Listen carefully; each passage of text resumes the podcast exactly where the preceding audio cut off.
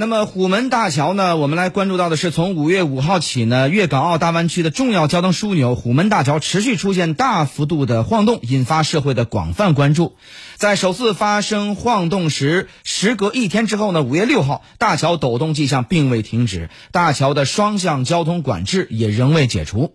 好了，那么大呃虎门大桥出现抖动的原因是什么呢？对于桥体安全又会有多大的影响？而交通封锁又会在何时解除呢？呃，走进今天的非常头条。非常头条。那么有关这方面的详细情况呢？这个时间我们来听一下凤凰卫视特派前方记者张希发回的报道。嗯，那么我从我现在在这个监控中心身后的画面，大家可以清晰的看到目前这个呃虎门大桥它的桥面的一个实时的情况。那刚刚大概在半小时之前呢，是有十多位的这个桥梁专家呢，是再次上到了这个桥面上进行一个现场的一个呃评测和研判分析。稍后呢，他们从桥面上回来之后，会回到我现在所在的这个虎门大桥管理中心来召开一个专家会，来进行进一步的这个研判。那么我们知道呢，在昨天下午这个虎门大桥发生这个涡震的，也就是这个震动的现象之后呢，呃，广东省交通厅是连夜组织了十二位的桥梁专家来进行一个研判。那么桥梁专家给出的一个初步的研判是说，这次这个虎门大桥的震动呢，它是呃出现了这个悬索桥的一个涡震现象，也就是说桥面的风和它这个桥体主呃主体的这个钢箱梁的自振频率重合到一起，形成了一个共振，出现了这么一个涡震的现象。那么呃专家组也说呢，像这样的一个涡振现象，它是属于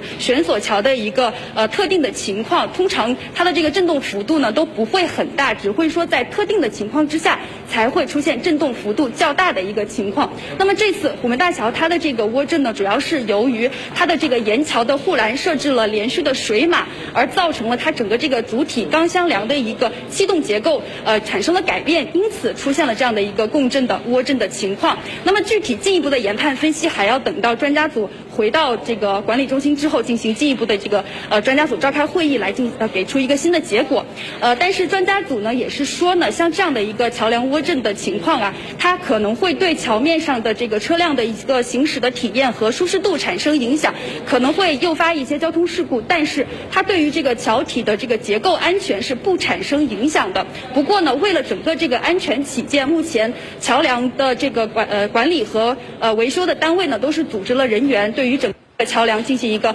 全面的检测和检修，确保万无一失的情况之下才会重启交通。因此，对于目前虎门大桥它何时重启交通呢？现在还没有一个确切的消息。我们也知道，虎门大桥它是整个这个粤港澳大湾区一个非常重要的一个交通要道了。它在一九九七年建成，呃，但是呢，随着这个车流量的这个增加呀，其实虎门大桥这几年也一直是处在一个不堪不堪重负的一个情况之下。那最初它的这个设计标准呢？是八万车次的这样的一个设计标准，但是呃，我们知道在刚刚结束的这个五一呃假期的首日，最新的数据显示，首日的这个虎门大桥的这个当日的车流量呢是超过了十万车次。那么在这几年呢，管修单位呢也是呃不对于这个虎门大桥不断的进行一些检修和保养的工作，来为大桥减压。因此这一次呃针对这一次的这个涡震的情况，可能后续还有呃进一步的这个分析，我们还要等专家组给出一个新的研判。